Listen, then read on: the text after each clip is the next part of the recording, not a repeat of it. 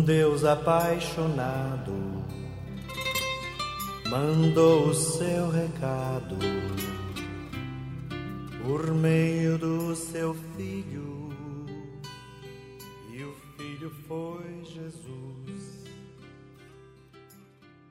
94 podcast. Eu não falei que o assunto da preguiça ia render muito.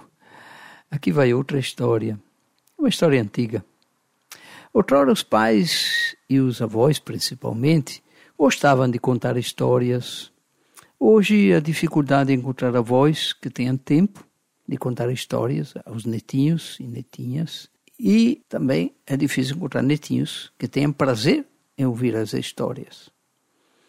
Às vezes eram histórias ingênuas, infantis, e no mundo que vivemos poderão parecer ainda mais pueris e inocentes, mas a intenção era pedagógica e formar muitas consciências aos valores humanos num passado já remoto, no tempo em que eu era criança.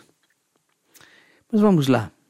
Conta-se que um rei que viveu num país além mar há muito tempo era muito sábio e não poupava esforços para ensinar bons hábitos ao seu povo. Frequentemente fazia coisas que pareciam estranhas e inúteis, mas tudo o que fazia era para ensinar o povo a ser trabalhador e cuidadoso, a responsabilidade.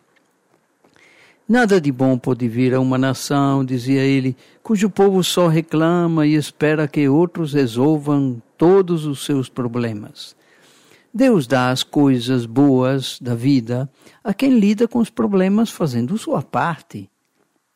Uma noite, enquanto todos dormiam, ele pôs uma enorme pedra na estrada que passava pelo palácio. Depois se escondeu atrás de uma moita e esperou para ver o que acontecia.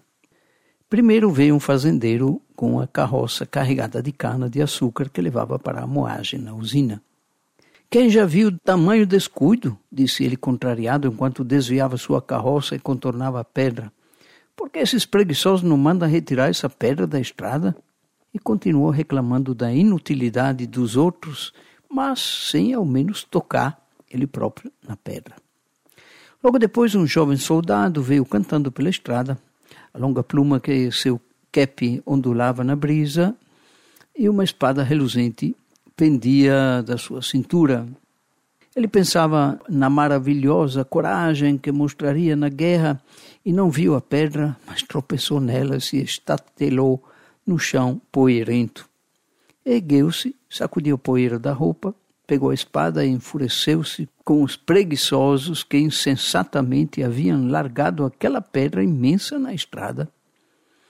Então ele também se afastou sem pensar uma única vez que ele próprio poderia retirar a pedra. E assim correu o dia. Todos que por ali passaram reclamavam e resmungavam por causa da pedra no meio da estrada, mas ninguém a tocava. Finalmente, ao cair da noite, a filha do moleiro por lá passou.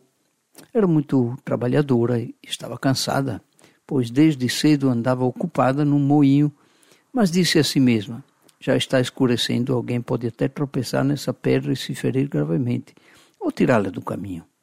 Tentou arrastar dali a pedra. Era muito pesada, mas a moça empurrou e empurrou, e puxou e inclinou até que conseguiu retirá-la do lugar. Para sua surpresa, encontrou uma caixa debaixo da pedra. Tirou a caixa de dentro do chão. Era pesada, pois estava cheia de alguma coisa. Havia na tampa os seguintes dizeres: esta caixa pertence a quem retirar a pedra. Ela abriu e descobriu que estava cheia de ouro. O rei então apareceu e disse com carinho: Minha filha, com frequência encontramos obstáculos e percalços no caminho.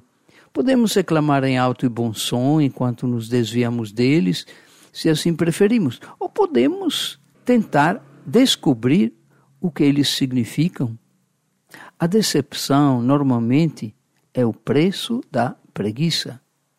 Então, o sábio rei montou em seu cavalo e, com um delicado boa noite, retirou-se. Fica o recado da história: se você não tiver coragem de fazer, não se queixe de quem não fez. Ao longo do caminho